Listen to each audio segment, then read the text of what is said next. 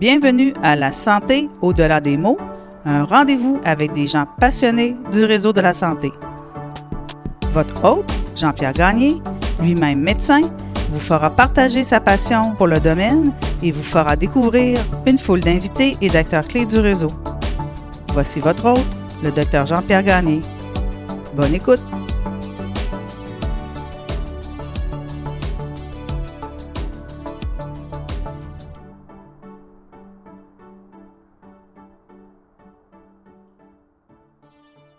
Bienvenue à cet épisode du balado La santé au-delà des mots. Cette semaine, je vous emmène au Népal rencontrer Dr Marie-Christelle Ross, cardiologue. Marie-Christelle est une spécialiste de la médecine de haute montagne et de la médecine hyperbare. C'est également une alpiniste chevronnée qui compte à son actif plusieurs ascensions de haut sommet partout dans le monde. En 2015, Marie-Christelle survit au terrible tremblement de terre qui a dévasté le pays et qui a emporté plusieurs amis proches.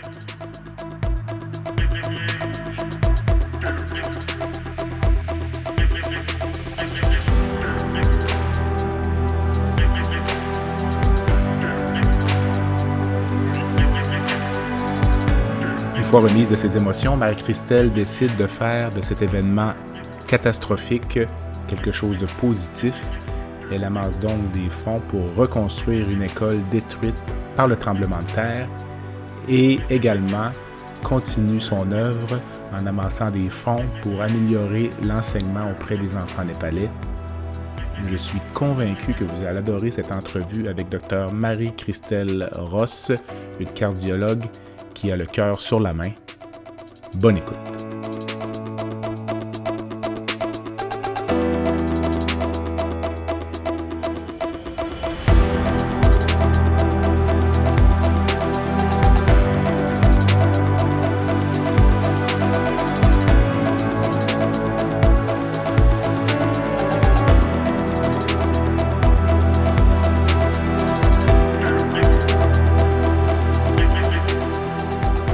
Marie-Christelle, bonsoir. Bonsoir. Merci de te prêter à l'exercice du balado La santé au-delà des mots. Alors, tu es de garde à Lévis ce soir en cardiologie et moi, je suis de garde en chirurgie à Baie-Saint-Paul. Donc, on va souhaiter que la prochaine heure soit tranquille. Sinon, on prendra une petite pause pour euh, répondre à nos appels respectifs. Euh, on s'était déjà rencontré une fois à Québec euh, parce qu'on a un ami commun là, qui est Dr Jean-François Bader, qui travaille maintenant à l'île du Prince-Édouard. J'ai essayé de me souvenir du moment, mais j'ai l'impression que ça doit faire au, au moins dix ans. Ouais, je pense aussi. Donc, euh, essentiellement, tu venais, tu venais de commencer à pratiquer à l'époque. Oui, exactement. Ça doit faire un an ou deux que j'étais en pratique. Là, fait que... Puis, euh, je vois en consultant ta biographie que tu as un intérêt de longue date pour euh, la haute montagne, puis peut-être un intérêt un peu aussi pour les profondeurs, donc la médecine hyperbare, n'est-ce pas? Ouais, ouais, j'ai un profil de pratique un peu particulier en fait pour une cardiologue. Mais, mais oui, la médecine euh, de haute altitude, c'est un intérêt et une passion que j'ai depuis que je suis résidente, en fait, même avant ça. Puis j'ai trouvé une façon de combiner ça un peu avec la cardio. Puis même chose pour l'hyperbare, on a le centre de médecine hyperbare puis le centre de médecine de plongée du Québec à Lévis. Euh, donc, euh, j'ai la chance de faire partie de l'équipe aussi. Là donc, euh, pour nos auditeurs qui ne seraient pas médecins, déjà, tu première question, qu'est-ce que la médecine hyperbare? la médecine hyperbare, c'est une bonne question, en fait, qui est toujours si simple que ça à répondre, même pour les gens en médecine. en médecine hyperbare, en fait, ce qu'on fait, c'est qu'on fait un peu le même principe que si on faisait une plongée sous-marine. Donc, on met les gens dans un caisson qui a l'air un peu d'un sous-marin, puis on mm-hmm. augmente la pression à l'intérieur de ce caisson-là. Ça a pour but d'augmenter la pression en oxygène, donc de délivrer plus d'oxygène au tissu. Euh, c'est utilisé bon pour les accidents de plongée, pour les gens qui ont des intoxications au monoxyde de carbone, puis aussi beaucoup d'autres indications, surtout pour des gens qui ont eu de la radiothérapie puis qui ont une destruction des tissus. Là, on les traite en médecine aussi. Il y a aussi, je ne pense pas rentrer là-dedans ce soir, mais il y a beaucoup, je crois, de domaines en médecine où c'est très euh, controversé. l'usage de la médecine hyperbare. Donc, pour les gens qui seraient intéressés, les gens pourront faire des recherches sur Internet, mais il y a parfois certaines maladies pédiatriques notamment où les parents font des pressions pour avoir accès à la médecine hyperbare sans, à ma connaissance, que la science soit toujours au rendez-vous. Là. Oui, non, tu soulignes un bon point en fait. Puis heureusement, dans la pratique quotidienne, on le vit pas vraiment parce que il y a plusieurs, plusieurs années, il y avait eu peut-être quelques données là, dans l'autisme, entre autres, puis ces mm-hmm. maladies-là, mais mm-hmm. finalement, toutes les études qui ont été faites ne démontrent pas d'utilité de la médecine hyperbare. Donc, les références maintenant se rendent pas jusqu'à nous. OK, OK. Euh, donc, la haute montagne, euh, les profondeurs, euh, quand tu es au niveau du sol, est-ce que tu es bien ou tu es toujours en train de penser à ta prochaine ascension ou ta prochaine plongée? Non, en fait, je suis bien au niveau de la mer. Hein. Je passe la plupart de mon temps au niveau de la mer. J'habite au Québec quand même, donc heureusement, je suis très bien au niveau de la mer, mais ça me fait du bien de sortir un peu de ma zone de confort de temps en temps. Dirais-tu que pour la personne qui fait ce type d'activité-là, est-ce que la plongée sous-marine représente un plus grand défi. Je parle des grandes profondeurs comme des très hautes altitudes. Qu'est-ce qui représente le plus grand défi pour euh, un être humain, puis peut-être le plus grand danger? Euh, est-ce que c'est de monter ou de descendre? C'est une bonne question. Les dangers sont différents. Moi, je fais beaucoup plus de montagne que de plongée. Je plonge aussi, mais de façon très, très récréative. OK. Puis on dirait que depuis que j'ai fait mon cours de médecine de plongée, puis que je suis au courant de tous les dangers inhérents à ça, je plonge de moins en moins. En fait, puis ça reste un, une activité que j'adore, là, mais ça fait pas partie de mon quotidien. Tant que ça, la médecine de plongée, oui. Je fais des évaluations, je vois des plongeurs, mais, mais je suis pas une plongeuse qui a beaucoup, beaucoup d'expérience personnellement. Euh, mais la montagne, pour moi, c'est vraiment une passion. C'est quelque chose que je fais depuis de nombreuses années. Puis, la en fait, pour revenir à ta question au niveau des risques, hmm. il y a des risques aux deux, mais je te dirais que en médecine d'altitude sur une autre montagne, s'il arrive quelque chose, souvent on le voit venir, puis souvent on peut avoir un plan B, un plan C. On a des portes de sortie en général. Alors qu'en médecine de plongée, s'il y a quelque chose qui arrive sous l'eau dans les profondeurs, la plupart du temps, ça signifie une noyade. Fait que les risques sont très présents dans les deux activités, mais la gestion du risque est quand même différente.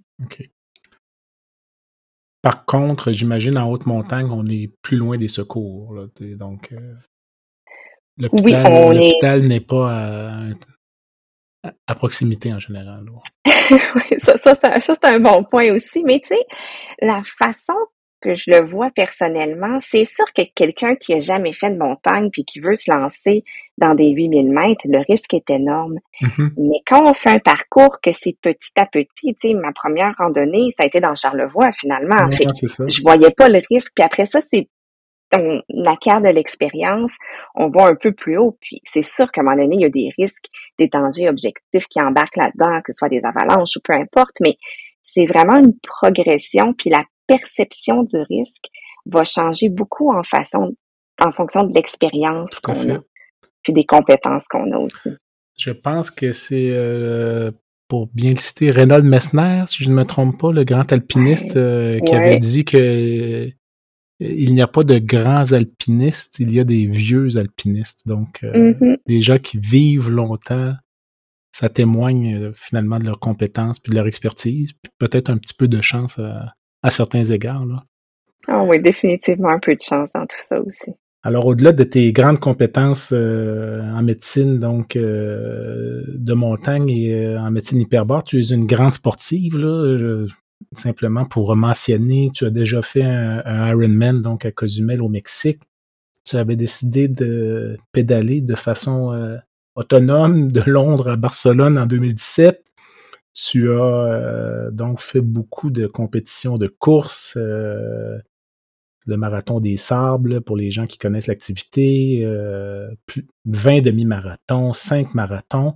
Pour ce qui est de la haute montagne, plusieurs ascensions à l'Everest, dont le Choyu, qui est un des 8000 mètres. Tu as fait plusieurs de ce qu'on appelle les sept sommets. Puis je crois comprendre que tu n'as jamais atteint le sommet du mont Everest, ou est-ce que je me trompe? Puis euh, non, tu te Est-ce que c'est par choix ou par euh, c'est juste la vie qui a fait que l'occasion ne s'est pas présentée? Un peu des deux, mais avant, juste une précision. Je me considère pas comme une grande sportive, honnêtement. Ben moi, oui, disons, mais... je fais des... mais je, suis zéro compétitive, en fait. Je fais des choses parce que j'aime ça, j'aime le défi que ça me procure, mais tu sais, si quelqu'un veut me dépasser à la course, ben je vais ralentir pour les laisser pas. Tu sais, je suis vraiment, je me, c'est pas du sport compétitif, c'est vraiment du sport parce que j'aime ça. Puis oui, j'en fais beaucoup. Puis bon, c'est sûr qu'à force d'en faire, on devient plus en forme aussi là. Mais mais c'est ça, je, le terme grande sportive, je trouve vraiment que ça s'applique pas à moi. J'aime ça, j'aime beaucoup le sport. Ben, en fait, tu me disais que tu te laisserais dépasser à la course, puis tu me corrigeras, mais ça rejoint un peu la philosophie de la haute montagne, là, pour en avoir fait euh, un peu là, il y a une vingtaine d'années. Là, euh, euh, ce que j'avais compris de ça lorsqu'on est en haute montagne, c'est qu'on doit marcher à une vitesse qui nous donne le sentiment qu'on pourrait marcher éternellement. Donc, ne jamais chercher son souffle. Est-ce que c'est encore une philosophie qui est, qui est valable? Ah, tout à fait. Puis, tu sais, moi, la montagne, je vois ça un peu comme un travail d'équipe aussi parce que si on a un coéquipier qui va pas bien, euh, ben, ça met en péril notre propre expédition. Donc, c'est vraiment, on part en tant qu'équipe, on va partager le poids sur notre dos en tant qu'équipe. Si quelqu'un a une moins bonne journée, ben, on va l'aider parce que la destination est la même pour tout le monde, puis on va arriver là avec le plus de chances possible. Fait que la montagne, pour moi, c'est pas un c'est vraiment une, un lot. Ben, on peut jouer sur les mots un peu, mais, mm. mais c'est vraiment pas compétitif. C'est vraiment une activité. Puis j'ai eu la chance d'être entourée de gens qui sont devenus des super bons amis grâce à ça. Mm. Euh, pour revenir à ta question, non, je suis pas allée au sommet de l'Everest. J'ai essayé deux fois. Mais, euh, mais j'ai pas atteint le sommet. Un peu par un concours de circonstances. Mais tu sais, j'ai jamais vraiment voulu pour moi, ça n'a jamais été un objectif dans ma vie d'aller à l'Everest. J'y allais vraiment petit par petit. Je suis allée au Kilimanjaro, j'ai fait d'autres montagnes, suis passé beaucoup de temps au Népal parce que j'aimais ça. Puis en 2014, j'ai eu l'opportunité d'être médecin pour une expédition sur l'Everest parce que bon, je connaissais le guide, j'avais aidé un de ses clients l'année auparavant. Puis finalement, je me suis dit bon, pourquoi pas, tu sais, l'opportunité s'offre à moi. Évidemment, j'avais le goût d'y aller, mais c'était pas quelque chose qui auquel je rêvais depuis que j'étais toute petite. Puis on est parti en 2014 pour l'expédition. Puis euh, on s'est rendu au camp de base, ça allait très bien. Et puis la journée avant qu'on commence notre propre ascension, il y a eu un, en fait un avalanche de glace, un sérac qu'on appelle, qui est comme un gros bloc de glace qui s'est détaché de la montagne. Puis malheureusement, à l'endroit où il est tombé, il y avait 16 Sherpas qui étaient au spot où le sérac est tombé. Puis les Sherpas sont décédés. Puis là, évidemment, euh, bon, ça a mis fin à l'expédition pour tout le monde. Là. Il n'était pas question de monter mm-hmm. après la tragédie qui venait de se passer. Euh, puis je suis retournée en 2015 encore une fois parce que j'avais une opportunité puis parce que j'avais le goût d'y aller. Puis en 2015, il y a eu un tremblement de terre au Népal, un mm-hmm. gros tremblement de terre quand même. Puis à ce moment-là, j'étais sur la montagne au camp 1, en route tranquillement vers le sommet. Puis là, bien évidemment, on, on a, ça a mis fin euh, sans aucun doute à notre expédition. Fait la réponse, c'est non, je ne suis pas allée au sommet. C'est vraiment à cause d'accidents regrettables, là. Euh. Ouais. Est-ce que ces accidents-là remettent en question pour toi le, goût de faire de la haute montagne? C'est quand même pas banal là, quand tu dis que 16 Sherpas sont décédés. Là. Euh. Ouais, ben oui, c'est sûr. Tu quand on fait ce genre d'activité-là, on est au courant des risques.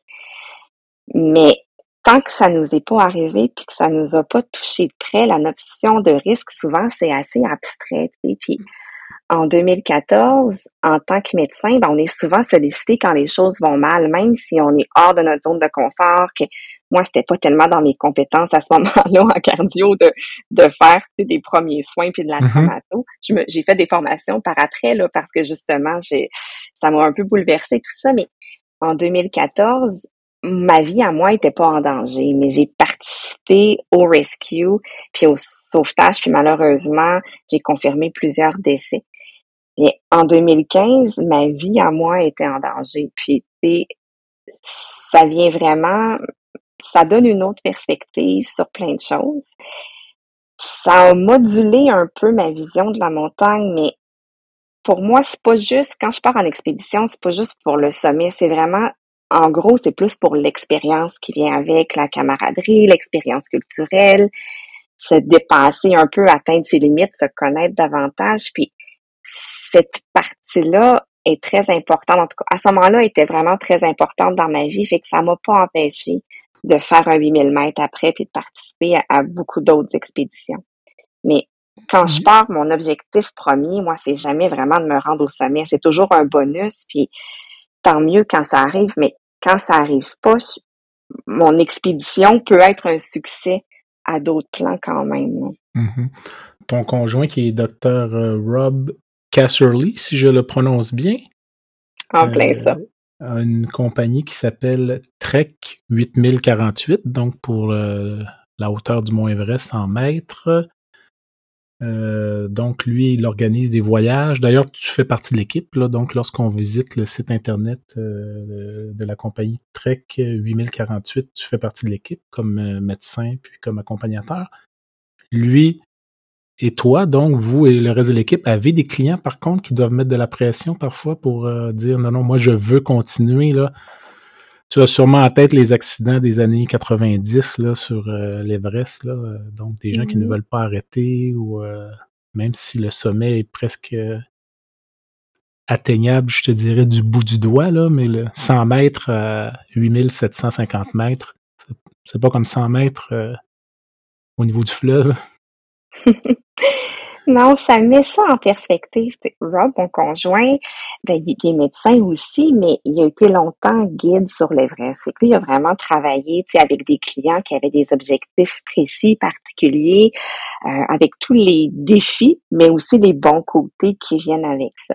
Puis là, maintenant, il travaille à temps plein comme médecin euh, dans, dans Chaudière-Appalaches. Puis la compagnie de trekking qui là, c'est plus maintenant, on n'a pas des objectifs de très haute montagne. C'est plus une façon, tu sais, officiel d'amener. Il y a toujours des amis, des amis qui voulaient venir au Népal avec nous, puis ça officialise tout ça, puis c'est ça, ça, met ça dans un cadre qui, euh, qui, est professionnel, mais c'est vraiment plus pour de la randonnée ou des petites montagnes. Puis pour nous, tu sais, la sécurité, c'est pas négociable. Il y a pas personne qui doit mettre sa vie en risque pour aller au camp de base d'Everest. Là, fait que c'est vraiment dans une optique de gens qui veulent faire un voyage d'aventure, mais pas pour des gens qui ont des objectifs précis de haute montagne. Ça a déjà été le cas mm-hmm. en 2014 et avant, mais, mais maintenant, c'est vraiment plus à des fins récréatives. Puis est-ce que c'est le tremblement de terre de 2015 qui a changé la donne un peu ou? C'est un ensemble de facteurs, mais oui et non. Je pense que aussi le travail, c'est quand même, tu sais, quand on fait des expéditions de très hautes montagnes, c'est des périodes de deux mois qu'on doit s'absenter. Mmh. Pas parce que ça prend deux mois à se rendre au sommet d'un coup sec, c'est juste que le corps doit s'acclimater.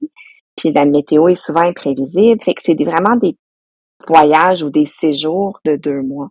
Puis ça devient un peu plus difficile aussi de faire fitter ça dans l'horaire. C'est des choix qu'on a faits on est super content d'avoir fait des grosses expéditions. Puis ça veut pas dire qu'on n'en refera pas dans le futur, mais c'est pas quelque chose qu'on fait de façon récurrente maintenant, même si la montagne a encore une super grande place dans nos vies, puis qu'on va au Népal à chaque année, puis, qu'on fait des montagnes que quand j'ai commencé, c'était des super gros objectifs, mais maintenant, avec l'expérience que j'ai pu acquérir, acquérir, ben maintenant, pour moi, c'est rendu la randonnée en haute montagne, puis je vois je ressens plus les risques nécessairement des autres activités que je fais présentement.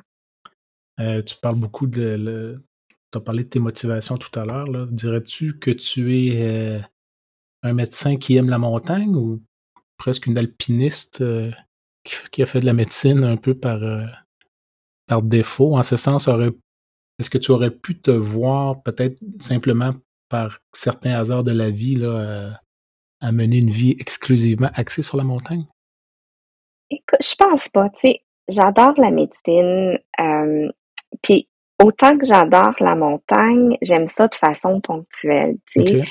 Puis, tu dans ma vingtaine, trentaine, c'est des moments de vie où est-ce que on a, je pense qu'on a plus goût d'adrénaline, on est bien dans nos valises, dans notre sac à dos, mais tu sais, de faire ça tout le temps jusqu'à la fin de mes jours. Euh, je suis pas sûre que j'ai vraiment la personnalité pour ne faire que ça. Puis le fait d'être médecin nous ouvre tellement de portes. Ça m'a permis de combiner deux passions en fait avec d'autres professions. C'est pas possible, ça se fait comme en silo, mais en tant que médecin, ben je suis capable de faire de la médecine là-bas aussi puis de combiner les deux passions. Mais tu mon métier premier, c'est définitivement être médecin. OK. Dis-moi, euh, la haute montagne pour toi, c'est avant tout le Népal, donc la montagne t'attire, mais beaucoup le Népal, je pense aussi. Oui, mais j'ai eu la chance de faire des, de la montagne un peu partout dans le monde, en Amérique du Sud, en Europe, mm-hmm. on est allé en Russie, on a fait, on a voyagé beaucoup grâce à ça. Mais au Népal, on a développé un lien vraiment particulier avec les gens. Puis quand on a commencé à aller là-bas, c'était avec des objectifs de montagne, puis des objectifs précis. Puis au fil du temps, tout ça, c'est un peu mobilisé, puis de plus en plus, c'est les gens qu'on connaît là-bas qui sont la raison pour laquelle on y retourne. Puis on a fait des voyages où on est allé au Népal, puis on a à peine fait de montagne parce qu'on allait revoir nos amis, on parraine un petit garçon. On a vraiment développé un lien super fort avec le peuple. Puis maintenant qu'on va là-bas, c'est définitivement pas seulement pour la montagne. Euh, j'aimerais ça, si tu veux, revenir sur euh, le tremblement de terre euh, du 25 avril 2015. tu étais sur la montagne à ce moment-là. D'abord, je réalise que ça fait déjà sept ans, cet événement-là, qui avait été couvert par les médias partout dans le monde. Donc, comment vraiment le déroulement de cet incident-là? Puis, on reviendra ensuite sur euh, les choses positives qui en sont ressorties là, euh, par la suite. Oui. Écoute, en 2015, ben après la tentative que j'avais faite en 2014, puis il y avait eu l'avalanche dont j'avais parlé plus tôt, mm-hmm. on en 2015 en tant que médecin, mais aussi avec l'espoir de faire l'ascension pour peut-être me rendre jusqu'au sommet. Puis la montagne, en fait, se rendre jusqu'au camp de base de l'Everest, c'est vraiment une randonnée. C'est n'importe qui qui est le moindre en, forme peut faire ça. C'est des sentiers larges, il n'y a pas de problème, il n'y a pas de défi technique du tout. Mmh Quand on arrive au camp de base, le camp de base est comme sur un glacier. Mmh c'est un genre de fer à cheval, puis le glacier est dans le milieu, là, avec des grosses montagnes tout autour. Puis la première partie pour commencer l'ascension de l'Everest, pour se rendre jusqu'au camp 1, en fait, c'est ce qu'on appelle le ice fall ou le champ de glace. Mm-hmm. C'est probablement la partie la plus technique de l'Everest. C'est comme des gros blocs de glace, le gros comme des maisons, euh, qui sont empilés les uns sur les autres, puis il faut un peu naviguer à travers tout ça. Fait que les vidéos des échelles, puis de, de tout ça, c'est vraiment dans cette section-là sur l'Everest. Donc, on avait commencé nos rotations d'acclimatisation. Puis, le matin même, on était parti très tôt du camp de base. C'est souvent, on veut traverser le icefall justement quand il fait encore très froid parce que le jour, quand il fait chaud, ces blocs-là deviennent instables, puis il y a plus d'avalanche, c'est plus dangereux. Fait qu'on était parti aux petites heures du matin. Puis on venait d'arriver au camp 1. J'avais encore mes bottes. Je m'assoyais dans la tente. Je m'apprêtais à m'asseoir, en fait. Soudainement, on a entendu comme un gros bruit, puis il neigeait un peu cette journée-là, fait que la visibilité, on, on voyait rien d'avance. OK. On a entendu du bruit, puis soudainement, ça s'est mis à brasser, ça bougeait. Un peu comme moi, je pensais en fait qu'on allait être emporté par une avalanche parce que le camp 1, c'est un des endroits les plus dangereux pour les avalanches sur l'Everest parce que c'est vraiment à la base de l'Everest, de l'Otsi, de Nupsi, qui sont trois montagnes de près de 8000 mètres. Puis il y a beaucoup d'avalanches qui vont au camp 1. Fait pendant quelques secondes, je me dis, oh mon Dieu, c'est une avalanche, tu ça y est.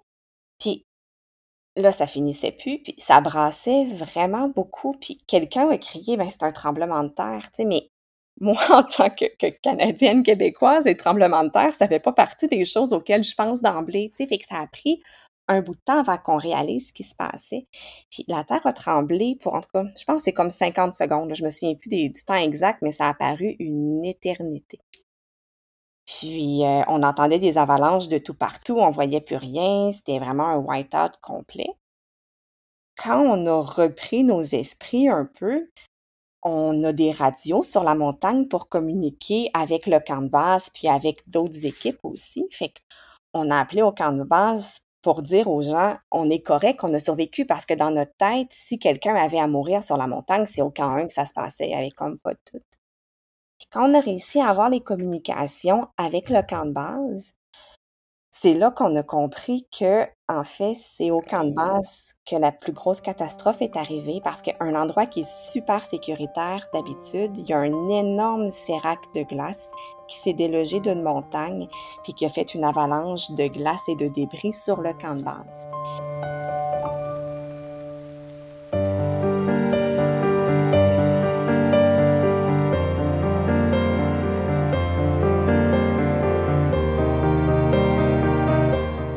Puis le camp de base, c'est quand même long. Tu sais, je dirais, c'est peut-être, euh, je sais pas, 300-400 mètres de long parce que temps, c'est fait en longueur. Puis l'endroit où l'avalanche a été la plus forte, c'est vis-à-vis notre camp à nous, puis le camp des, gens qui étaient limitrophes, là, mais on était vraiment à l'endroit du passage des blocs de glace. Euh, ce qui fait que dans notre équipe, la majorité était au camp 1, mais on avait quand même des gens de l'équipe qui étaient au camp de base. Puis dans, j'ai trois coéquipiers qui sont décédés à ce moment-là.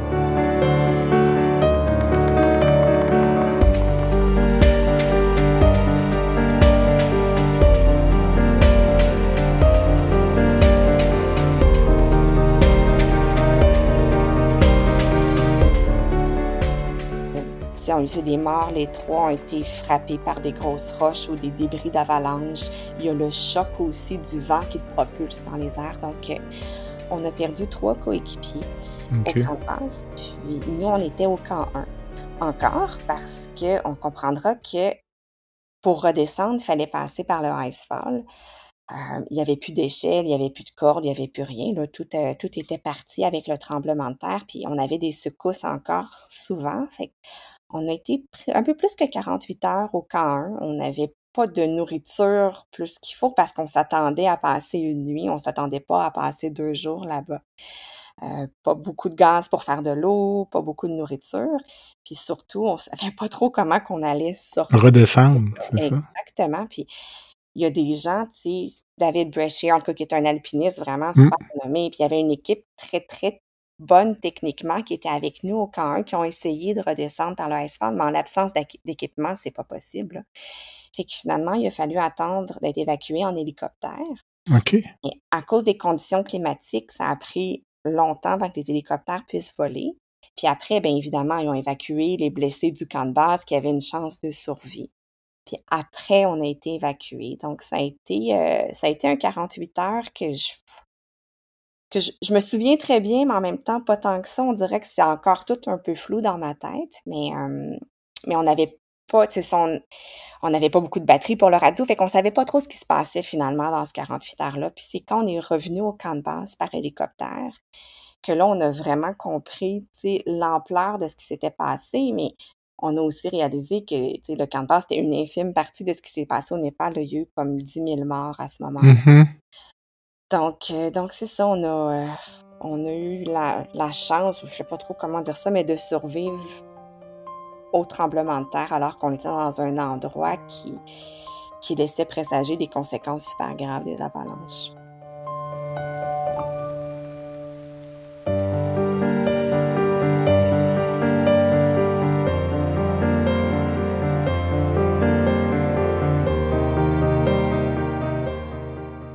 J'ai en tête un peu, pour, je suis déjà allé au camp de base du Mont Everest euh, il y a très longtemps déjà, là, presque 25 ans. J'ai en tête euh, tous les détails dont tu parles, mais euh, ce que j'ignore, c'est est-ce que vous aviez un contact visuel avec le camp de base à partir du camp 1? Non, on n'a pas de contact visuel avec rien. Le camp 1, en fait, euh, il y a beaucoup de crevasses sur la montagne, puis il y a des petits îlots de glace au sein des crevasses, puis les tentes sont perchées sur les îlots de glace en question. Euh, on n'a aucun contact visuel, que ce soit avec le camp 2 ni avec le camp de base. Même dans une journée où est-ce que la visibilité est parfaite, on voit pas en bas. OK. Donc, pour euh, préciser, vous, vous étiez en phase d'acclimatation. L'objectif était d'aller coucher au camp 1 pour redescendre au camp de base, dans l'objectif éventuel de remonter au camp 2 puis de faire euh, des va-et-vient de cette nature-là. Exactement, on était au tout ça. début de la saison.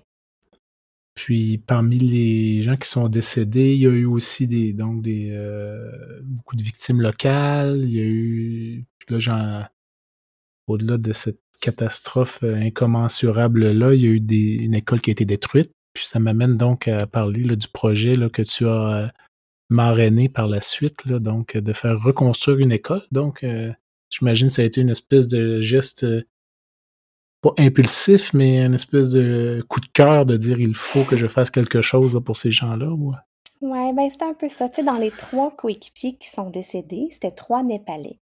Puis c'est mmh. trois Népalais que je connaissais depuis plusieurs années parce qu'on est toujours la même équipe en montagne.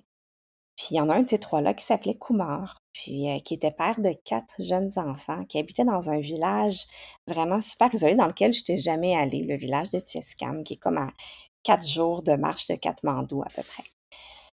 Puis bon, quand tout ça est arrivé, c'était clair pour moi que j'allais faire quelque chose pour aider à un moment donné, mais je savais, tu sais, j'étais pas en état de concrètement penser à ce que j'allais faire. On est resté au Népal quelques semaines pour aider un peu, puis tout ça. en tout cas, finalement, on est revenu au Canada par la suite. Puis, euh, tu sais, je viens de cette île qui, qui, qui, est un grand village finalement. puis les gens avaient plein de questions. Puis J'étais pas trop du genre à parler de mes expériences tant que ça, pour plein de raisons, mais bon, j'en parlais pas beaucoup. Puis les gens me disaient, oh, tu devrais faire quelque chose, tu devrais faire une conférence, tu devrais. je me dis, bon, la seule chose pour laquelle je ferais une conférence, c'est si je suis capable de ramasser un peu de sous pour redonner aux familles des victimes. Fait que, tu sais, j'avais pas de chiffre en tête. J'allais euh, à cette île donner une petite conférence un, soir, puis peut-être qu'on ramassera 5000 dollars, puis je sais pas trop ce qu'on fera avec ça, mais on va commencer par voir ce qu'on ramasse. Puis finalement, on a fait la conférence. Je me suis réveillée le lendemain matin, on avait ramassé comme plus que 30 000 dollars. J'étais, extrêmement touchée, extrêmement émue. Je savais pas trop comment réagir, un peu stressée aussi parce que je voulais être sûre que chaque sou aille vraiment au bon endroit. Puis il y a beaucoup de corruption au Népal, puis je voulais pas passer par des organismes pour être sûre que le projet se concrétise puis qu'il n'y ait pas d'argent qui soit perdu là en cours de route. Puis en tout cas, finalement, on a été extrêmement chanceux parce que il y a des gens qu'on a connus après le tremblement de terre, une médecin qui est maintenant rendue une de mes, une de mes très grandes amies qui s'appelle Milan, qui est une Népalaise, qui est ORL, mais qui a un organisme de charité là-bas qui euh, s'occupe des enfants avec des problèmes auditifs finalement. Puis Milan, j'ai fait confiance un peu comme j'ai toujours je l'ai rencontré puis je savais d'avance que cette personne-là, je pouvais lui faire confiance, fait que c'est avec elle euh, qu'on a entrepris la construction d'une école dans un village où j'étais jamais allée. Fait qu'elle, elle, s'est rendue là par ses propres moyens. Elle a rencontré le directeur d'école qui parle juste népalais. Il n'y avait pas d'Internet dans le village. Pour parler au téléphone, il fallait qu'il monte sur une petite colline. Puis, bon, de fil en aiguille, on a décidé de rebâtir l'école. Euh, ça s'est fait en quelques mois, en fait, en à peu près six mois du début où j'ai envoyé les sous. Six mois plus tard, l'école était reconstruite.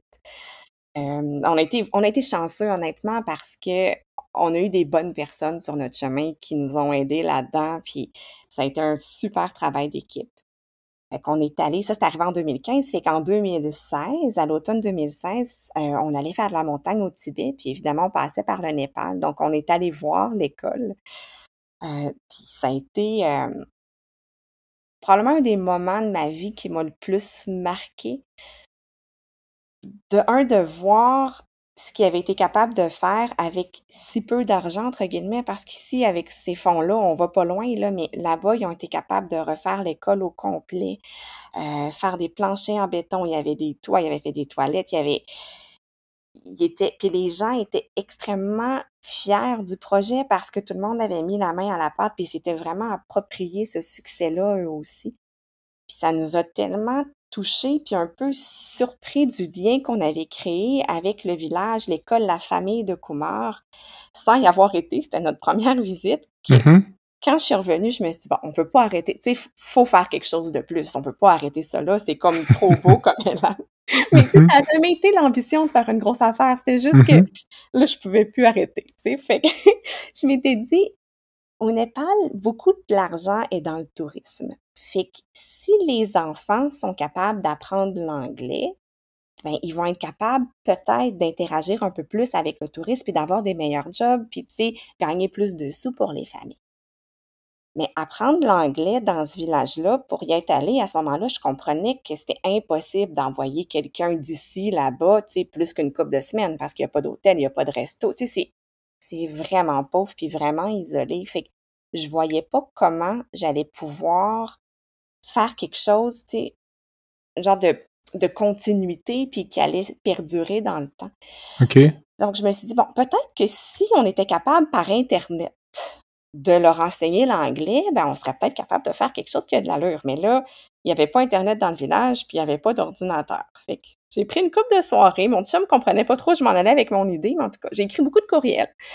Puis, en demandant est-ce que quelqu'un a des ordinateurs, usagés ou reconditionnés à donner pour le projet?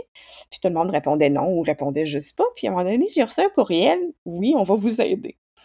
Fait que c'est la compagnie Siemens euh, qui est basée en Ontario, que leurs anciens portables, qui avaient été comme tout reconditionnés, ils disent, on peut vous en donner, tu sais, combien vous en voulez finalement. Là. Fait qu'on en a pris 50 pour commencer. OK. Fait qu'on a réussi à envoyer 50 portables. Je vais épargner les détails de logistique. Ça a été probablement l'étape la plus difficile de tout le projet. Ça a été d'envoyer ces ordinateurs-là au Népal.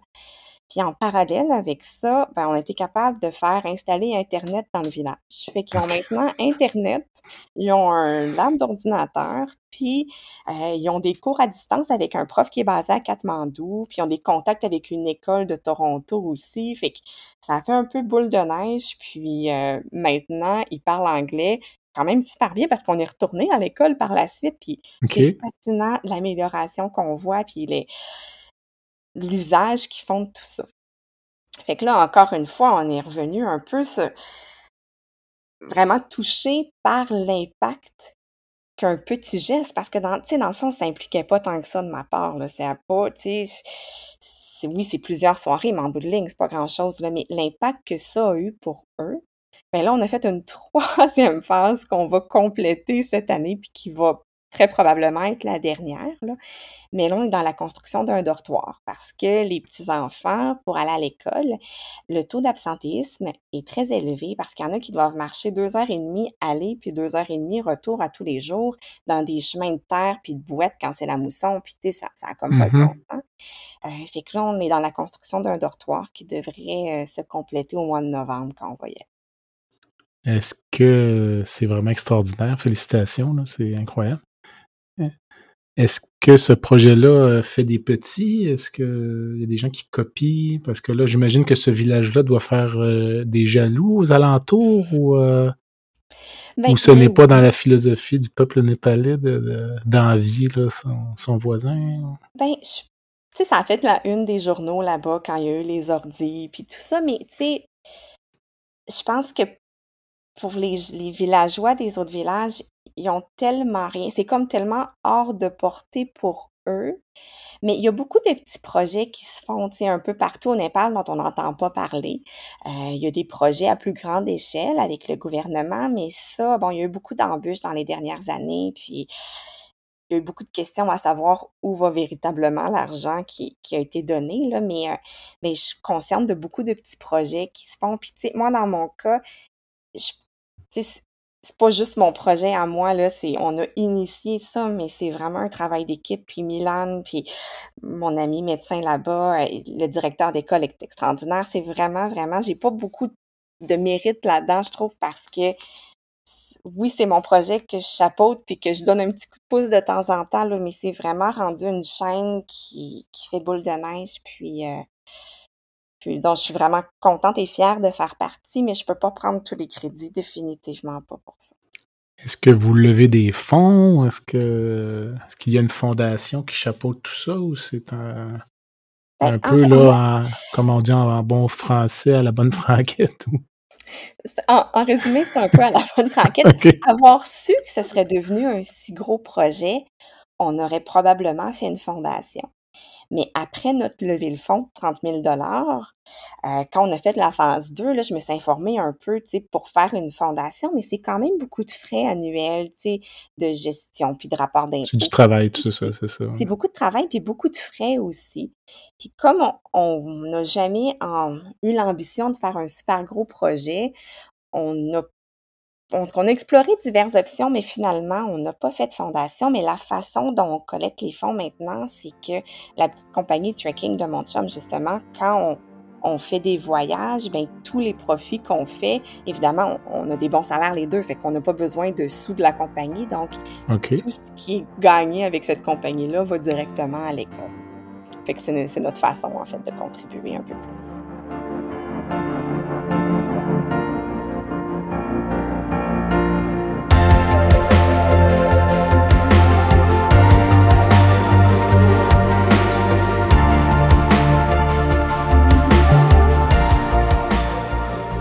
Et cette troisième étape-là du dortoir devrait être complétée euh, quand? Est-ce que vous avez un échéancier? Complétée bientôt. En fait, l'extérieur du bâtiment est terminé.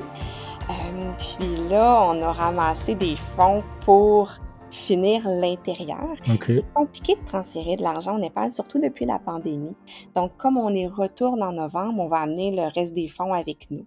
On va voir le directeur d'école. En fait, on va se le partager. Là, on, ben euh, on va être plusieurs, plusieurs à partir. On est une quinzaine à y aller.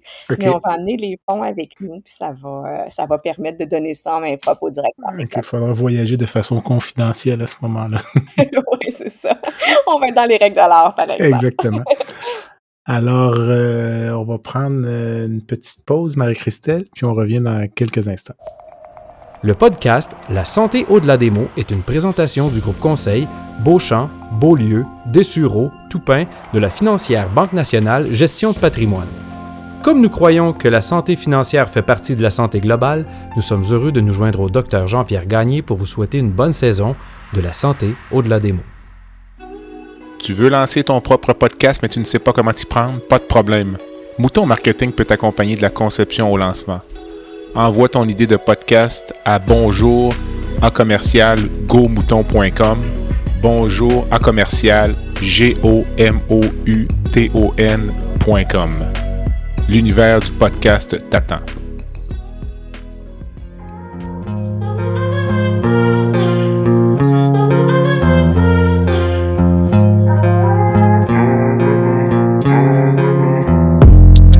Visitez le site web du balado à www.baladosanté.ca au b a l a d o s a n t e.ca.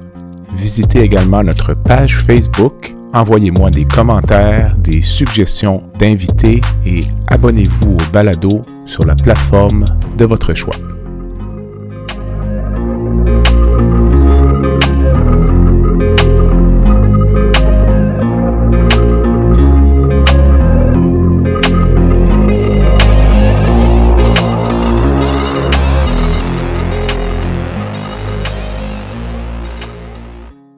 Marie-Christelle, on va parler un peu de, du mal des montagnes. Euh, donc, euh, dans un premier temps, j'aimerais que tu me définisses ce qu'est le mal des montagnes pour euh, les non-initiés.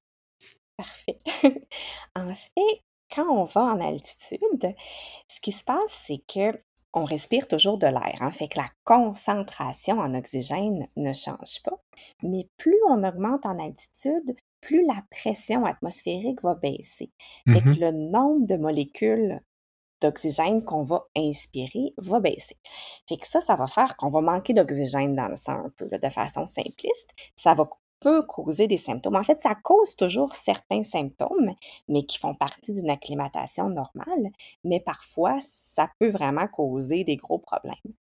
Fait qu'en haut d'à peu près 2500-3000 mètres, c'est là qu'on commence. tout le monde est un peu plus essoufflé, tout le monde respire un peu plus vite. Euh, mais ça peut arriver que ça dégénère. Puis là, on va parler du mal aigu des montagnes. Mmh le corps s'acclimate, le corps est bien fait. Hein? Puis quand on va tranquillement, puis qu'on on augmente un petit peu notre altitude, genre 300 mètres par jour ou quelque chose comme ça, le corps a le temps de s'adapter à l'altitude. On respire plus vite, on produit plus de globules rouges, notre cœur va plus vite, puis nos muscles apprennent à mieux utiliser l'oxygène. Ce qui fait que si on va lentement, on peut se rendre à des altitudes extrêmes. Là. Il y a des gens qui ont atteint le sommet de l'Everest, qui est presque 9000 mètres finalement, sans oxygène. Mais c'est un processus qui prend deux, trois mois pour laisser le temps au corps de s'adapter.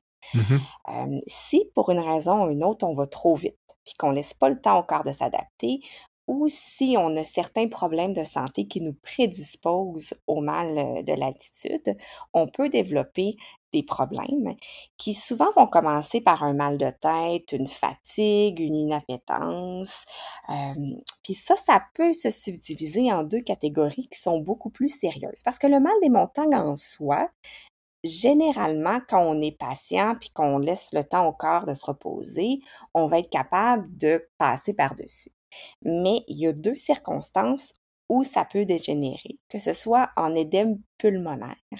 C'est pas un édème cardiogénique pour les gens qui ont un background plus médical, c'est vraiment que les vaisseaux vont devenir plus perméables, puis il y a des liquides qui vont s'accumuler dans les poumons euh, parce qu'il y a une augmentation des pressions pulmonaires. Puis ça, ça fait vraiment un édème pulmonaire. Donc, c'est la cause numéro un de décès médical en altitude.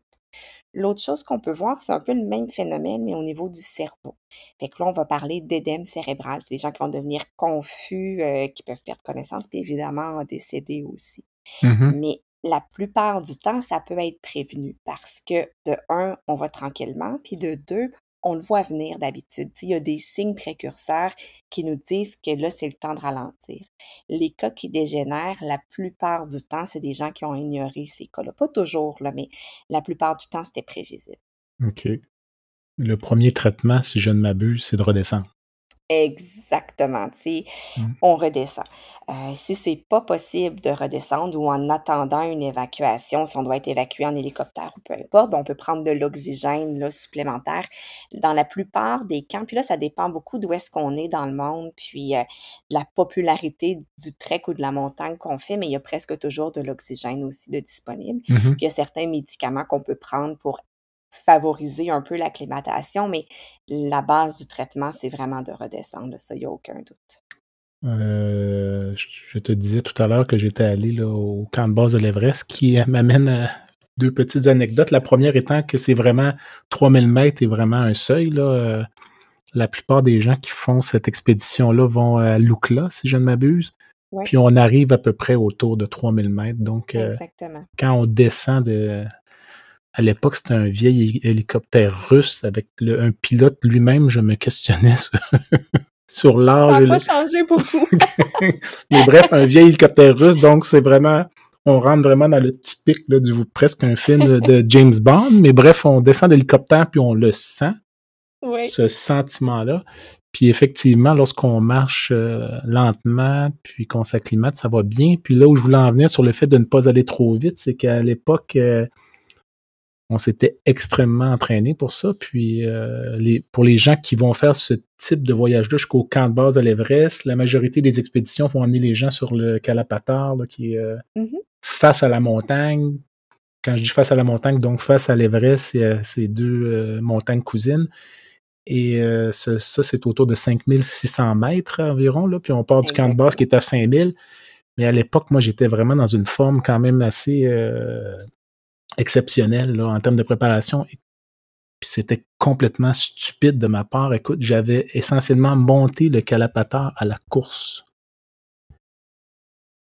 Et de te raconter l'intensité de la céphalée que j'ai eue dans les heures suivantes, c'est inédit. Puis je m'étais dit, je ne referai jamais cette erreur-là. C'est rentré dans l'autre, puis en, en même temps, on redescendait là, un peu plus bas par la suite, mais donc euh, à éviter là, euh, à tout prix parce que c'est très, très, euh, très désagréable, puis ça pourrait être dangereux. Dis-moi, est-ce qu'on, est-ce qu'on, je reviens donc à mon anecdote personnelle, est-ce qu'on peut être comme trop en forme pour faire de la haute montagne, puis finalement que ça vienne un peu nous inciter à pousser trop fort, ou c'est vraiment une question d'expérience qui va nous faire viser la meilleure condition physique possible avec une retenue au niveau de l'effort? Ce serait ça la, Ouais, la en recette fait, gagnante ou? exactement, parce qu'on n'est jamais trop en forme. On ne sait jamais à quoi on va avoir à faire face. Par contre, le fait d'être bien en forme puis bien entraîné vient souvent avec des gens qui sont habitués de performer puis d'aller vite puis tu sais, qui se sentent bien. Fait que pourquoi pas, tu sais, pourquoi pas le C'est faire ça. en cinq jours si c'est possible plutôt que deux semaines, tu sais. Fait que Mm. ça vient souvent avec cet envers de la médaille-là, puis c'est ça qui met les gens plus à risque. C'est pas le niveau de forme physique, c'est que les gens qui sont bien en forme, au début, ressentent pas le besoin d'aller tranquillement puis de s'acclimater. Fait que c- il est là le bémol, mais je pense pas qu'on peut être trop en forme, au contraire. Mais il faut pas utiliser toutes nos ressources C'est ça. Je euh, parce qu'on peut pas s'acclimater plus vite qu'un autre. là. Est-ce qu'il y a une, une échelle ou une braquette d'âge pour faire de la haute montagne? Est-ce qu'il y a un âge que toi que tu considères euh, optimal ou un âge limite Non. ou Tu sais, je pense que le gros du défi est psychologique, selon moi. Là, OK. c'est vraiment autant psychologique, sinon plus que physique. Fait que c'est sûr que quelqu'un de très jeune n'a pas nécessairement, en général, la maturité pour faire des longues journées après longues journées après longues journées. Fait que je pense qu'il y a un âge, tu sais, les alpinistes sont souvent 30, 40, 50 ans. De un, parce qu'ils ont cette maturité-là, mais de deux, parce qu'ils ont les sous pour y aller aussi, là. Mhm. Mais simplement en répondant à la question, l'âge, il n'y a, pas- y a pas de limite d'âge. C'est nous, on a amené notre fille qui avait un an et demi l'année passée au Népal. Euh, on l'a amenée à 4000 mètres, mais pas, dans, pas parce qu'on voulait l'amener à 4000 mètres, mais parce qu'elle allait bien, puis c'était agréable, puis elle jouait, puis elle dansait, puis elle avait encore du fun à 4000 mètres. tu sais. Fait qu'on on y allait vraiment pour rencontrer nos amis, passer du bon temps, mais il y a pas de... On avait fait beaucoup de lectures, évidemment, puis il n'y a pas énormément de littérature, mais tant que la personne est capable de communiquer, puis qu'on sait si ça va bien ou non, même que les enfants seraient probablement un petit peu moins à risque parce que la boîte crânienne n'étant pas complètement soudée, il y a un petit peu plus de place pour accommoder. Fait que c'est théorique, là, tu sais, il n'y a pas de chance à prendre, puis même chose pour les âges plus extrêmes. Le- il y a des gens de 80 ans. Il y a un japonais, je pense que c'est 82, là, je suis plus certaine de l'âge, mais en tout cas à peu près, qui est allé au sommet de l'Everest. Euh, il n'y a pas d'âge maximal, mais avec l'âge viennent souvent des comorbidités, que ce soit cardiovasculaires ou pulmonaires, qui vont mettre plus à risque d'avoir des problèmes. Mais c'est pas l'âge en soi, c'est des comorbidités qui viennent avec. Quelqu'un qui a déjà fait euh, un mal des montagnes euh, sévère, là, donc on parle pas de Ouais. difficulté à l'acclimatation, mais un œdème pulmonaire ou cérébral, est-ce que ça contre-indique euh, d'autres ascensions? Ça met un gros bémol. J'en évalue des fois dans mes cliniques des patients comme ça, puis c'est vraiment un questionnaire assez exhaustif parce que ça dépend pourquoi. S'ils ont vraiment, mettons qu'ils ont été malades, qu'ils ont eu une gastro, qu'ils ont une infection pulmonaire, qu'ils sont allés trop vite, qu'on est capable de mettre le doigt vraiment sur ce qui s'est passé puis pourquoi c'est arrivé, puis qu'on est capable de contrôler une future exposition avec un, un certain, back- pas safety, de, de sécurité Ouais. médicale, c'est pas impossible, mais c'est sûr qu'on recommande jamais de retourner après un épisode. Mais ce qui va plus me préoccuper, c'est quelqu'un qui avait bien fait ça, entre guillemets, qui avait monté tranquillement, euh, qui avait pas d'autres maladies concomitantes à ce moment-là, puis qui a développé un édème pulmonaire, je vais être beaucoup, beaucoup plus préoccupée que quelqu'un qui est monté super vite, puis là, soudainement, est devenu essoufflé ou a eu mal à la tête. Tu sais, fait que ouais. c'est pas une contre-indication en soi, mais ça nécessite une évaluation médicale avant de prendre une décision. Euh, L'apparition donc de ces deux syndromes-là de- d'œdème cérébral ou pulmonaire, les deux peuvent venir de façon euh, séparée. là. C'est l'un ou l'autre Oui. ou les deux à l'occasion? Oui, ou- ben ça devient souvent un peu un mix de tout ça quand, parce quand ça que commence à mal aller, ça. exactement, mais on a vu des cas, tu sais, des fois c'est vraiment clairement juste pulmonaire, puis des fois c'est juste un édème cérébral, mais souvent il y a un overlap, puis c'est un peu tout ça mélangé. euh, si tu as un patient, toi qui développe ça en haute montagne, euh, tu vas le voir venir un peu ou c'est sur des heures ou c'est. Parce que Ben, là, souvent, disons au que tu es au camp 1 pour dire quelque chose. Là, Puis là, le, le, je dis le patient, là, parce qu'il il est en train de devenir un patient, mais là, patient. le, le grimpeur commence à être essoufflé. Là, Je- parce que tout le monde est essoufflé. On est au camp 1, là, c'est. Ouais. Qu'est-ce qui va te faire dire que lui, là, il faudrait le redescendre? Ben, en fait, il faut être à l'affût parce que souvent les gens rendus là admettront pas les, les symptômes parce qu'ils ont un objectif précis en tête puis ils veulent aller là à tout prix. C'est vraiment un travail de détective, mais c'est typiquement quelqu'un qui était en avant puis qui était toujours prêt à aider puis qui transportait les sacs à dos puis, puis là soudainement il se retrouve à la fin du groupe en arrière puis on voit qu'il traîne de la patte. en général, on le voit venir. Les cas les plus graves dans lesquels j'ai été impliquée, c'est même pas en si haute altitude que ça, c'est sur le trek du camp de base. C'est pas des gens qui faisaient le trek avec nous, en fait.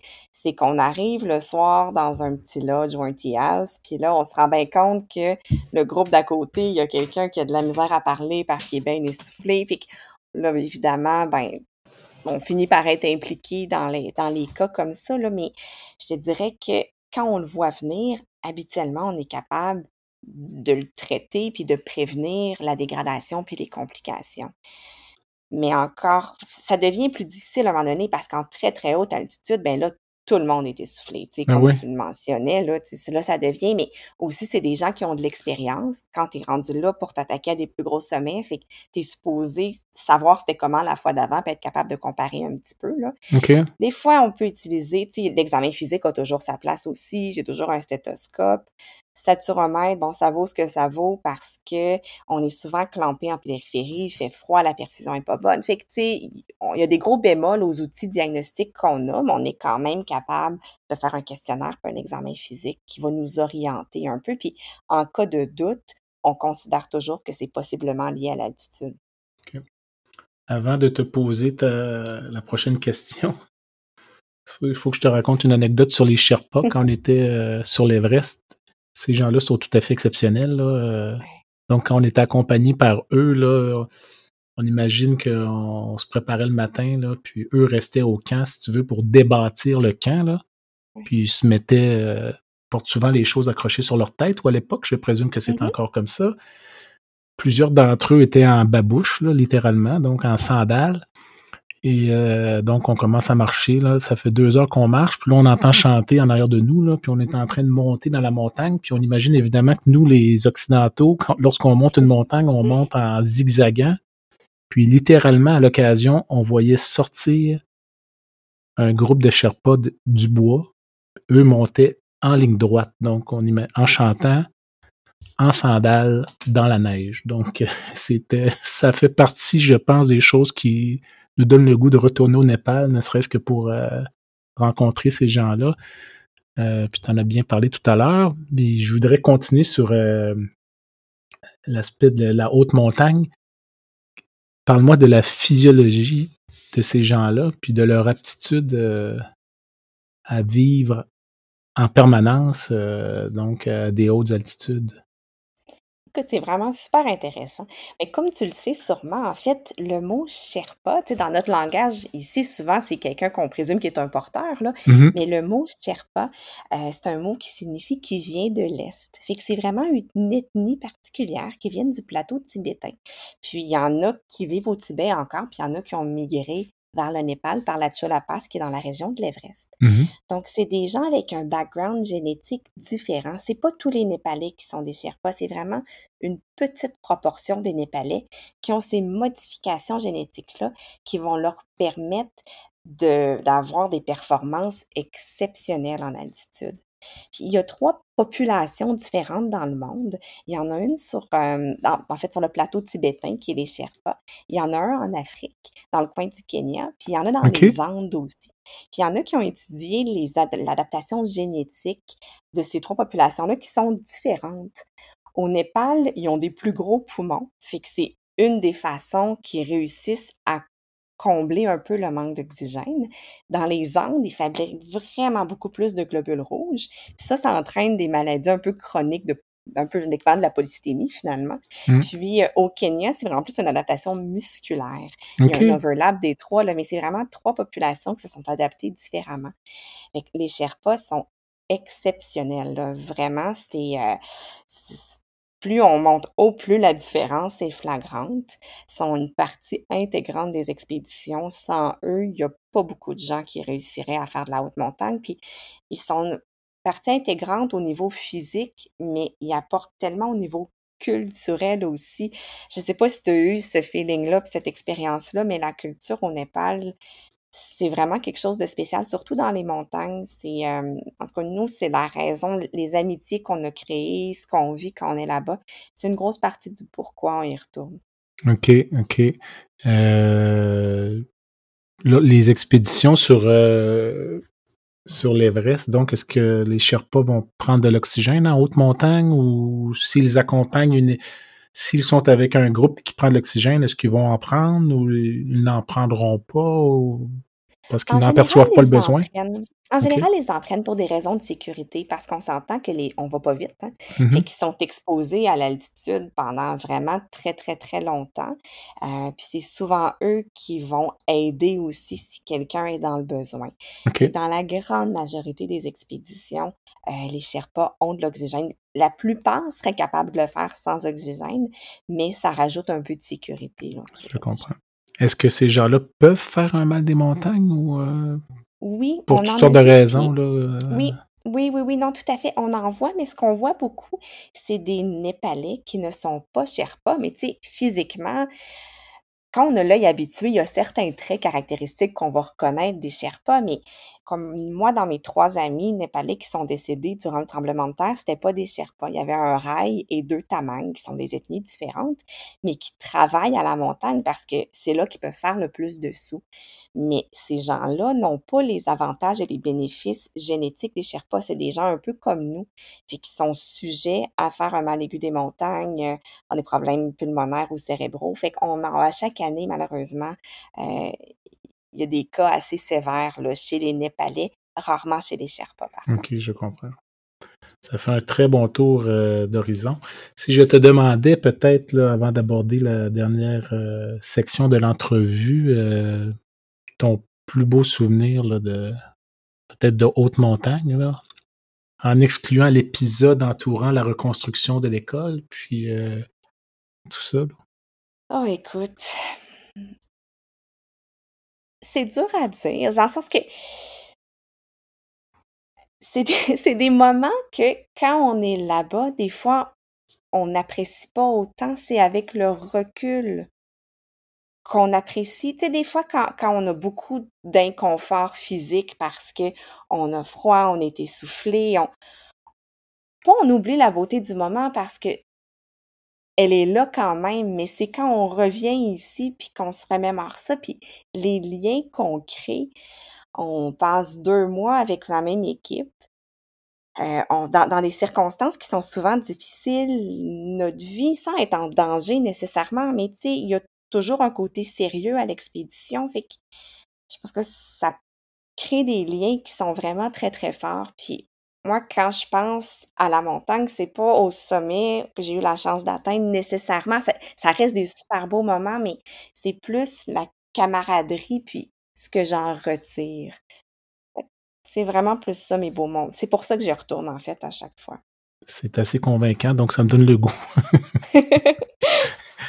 La dernière section de mon entrevue, euh, Marie-Christelle, se vaut souvent un peu ludique. là. C'est la section baguette magique. Donc, euh, ça permet souvent de connaître mon invité un peu sous un, un autre regard. Donc, euh, si je te laissais, donc, on, on revient là, au niveau de la mer, puis je te laisserais changer une chose dans le système de santé québécois euh, en, en août 2022. Ce serait quoi? Une chose, c'est pas beaucoup, hein, ce temps-ci. Ah, ce sont les règlements. Ouais, bon. Euh, avec mon background en cardio, en activité physique, je pense que si on accepte plus sur la prévention, éventuellement, on verrait des retombées super positives. Là, j'ai l'impression qu'on court un peu après notre queue pour essayer de patcher toutes les trous et les bobos puis tout ça, mais Mhm.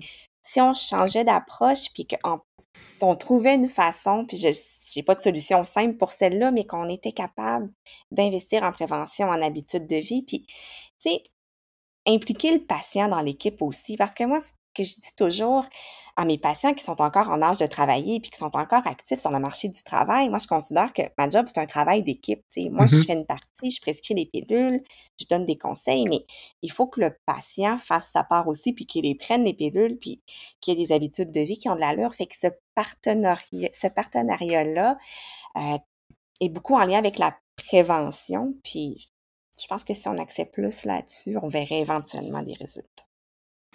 C'est intéressant parce que dans le plan, si tu veux, de refondation du système de santé là, du ministre Dubé, là, il y a une cinquantaine d'items, puis euh, cet, item-là est l'un des cinquante. Puis euh, j'ai eu euh, Dr Godreau, président du Collège des médecins, en entrevue il y a quelques semaines, puis la réflexion que je lui avais faite, c'est que ce seul éme- élément-là aurait pu faire l'objet d'une refondation du système de Ben santé oui.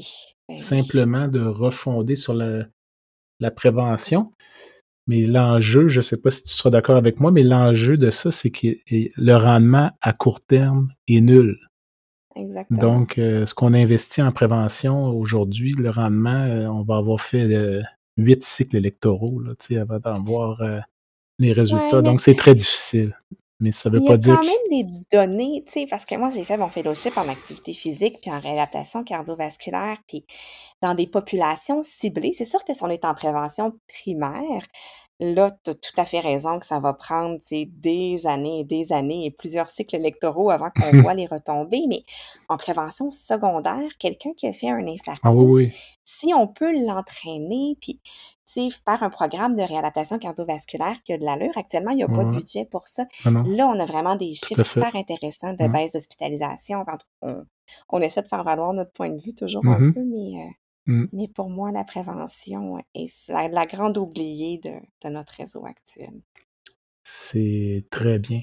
Je reprends la baguette magique, puis je te laisserai rencontrer n'importe qui dans le monde, vivant ou décédé, euh, pour prendre un café ou euh, une tasse de thé au Népal, je sais pas.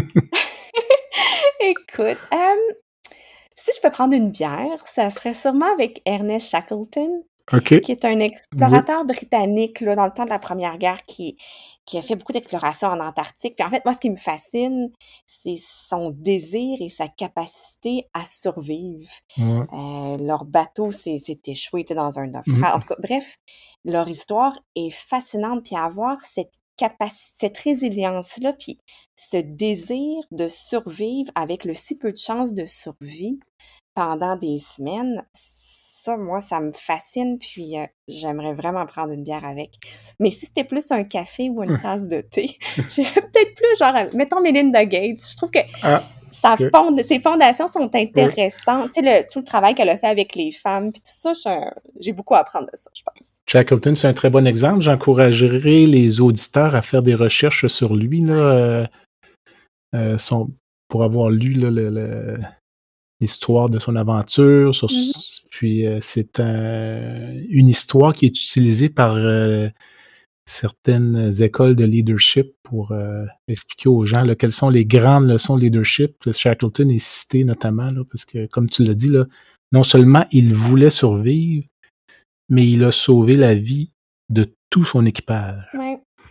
Et euh, mais manifestement, lui, la prévention primaire n'avait pas pris effet parce que je pense qu'il est décédé d'un infarctus euh, Mon Dieu, t'es t'es bien informé. Oui, tout à fait, sur c'est une, ouais, dans Ouais. une autre expédition, ouais, pas ouais. celle-là. Mais Mais, donc, ouais, euh, mais j'encourage les gens à lire. C'est vraiment euh, une histoire complètement exceptionnelle. Là. Bien informé. Euh, donc, euh, Shackleton, c'est un très bon choix. Je pensais que tu allais me dire Hillary, mais de toute évidence, c'était Oui, trop aussi, facile. oui, mais c'était comme trop classique. C'était trop classique.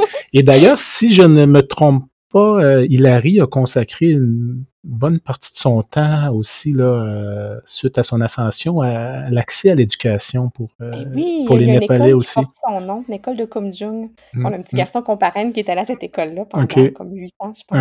Une super bonne école, vraiment. Ils ont fait un travail extraordinaire. Donc, euh, Shackleton, sinon euh, Madame Gates. Très bon choix.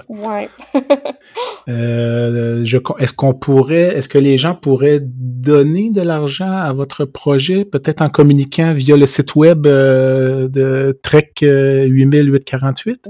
Ben oui, tout à fait. Puis on a un compte de banque qui s'appelle Donation Népal 2015, parce Ok. que en 2015, qui est dédié à ça. Donc, je que- mettrai le lien là, de, de, la compagnie là, euh, Ben, sur le site web. Une Merci. une dernière pensée ou euh, je dirais pas un conseil, là, les conseils, tu nous les as donnés là, dans la dernière heure. Une dernière pensée face à ce magnifique sujet qui est la haute montagne. ou- Ah, écoute, je pense que de vivre sa vie, de vivre ses passions, puis d'essayer de combiner tout ça. Puis pour ceux qui écoutent, qui sont en médecine ou qui ont un background médical, je pense qu'on a une chance exceptionnelle d'être capable souvent d'amalgamer tout ça parce que la médecine est omniprésente un peu dans tout ce qu'on fait. Puis j'ai une bonne amie, en fait, qui, qui est impliquée beaucoup en Népal, puis qui est médecin, puis elle, elle appelle ça les trois P, tu sais. ta profession, ta passion, puis la philanthropie. Puis si tu es capable de combiner les trois ensemble, ça starte bien tes affaires. Puis honnêtement, en tout cas, à moi, je trouve que ça s'applique beaucoup. Puis je- même si on est un peu à côté de la traque, entre guillemets, dans le sens qu'en cardio, quand j'ai fait mon fellow, que je me suis formée en altitude, en plongée, tu sais, c'était difficile pour un œil extérieur de voir un peu où est-ce que ça s'enlignait, mais quand on suit nos passions, j'ose croire qu'on est capable de rejoindre tout ça à quelque part. C'est pas une grosse, grosse partie de ma pratique au quotidien, mais c'est quand même là. Puis aujourd'hui, ben, j'étais en médecine hyperbare, médecine de plongée, fait que c'est, ça fait partie de ma pratique quand même, puis je me trouve chanceuse de, de connaître mes passions, de savoir ce qu'elles sont, puis d'avoir été capable de, de jongler tout ça. Pour le moment, on verra ce que l'avenir réserve. Marie-Christelle, merci beaucoup. Ben, merci pour l'invitation, merci beaucoup au plaisir euh, peut-être euh, d'un deuxième entretien dans le futur. Je l'espère ou d'un deuxième souper avec JF. Exactement. Merci. Bye. Merci à toi.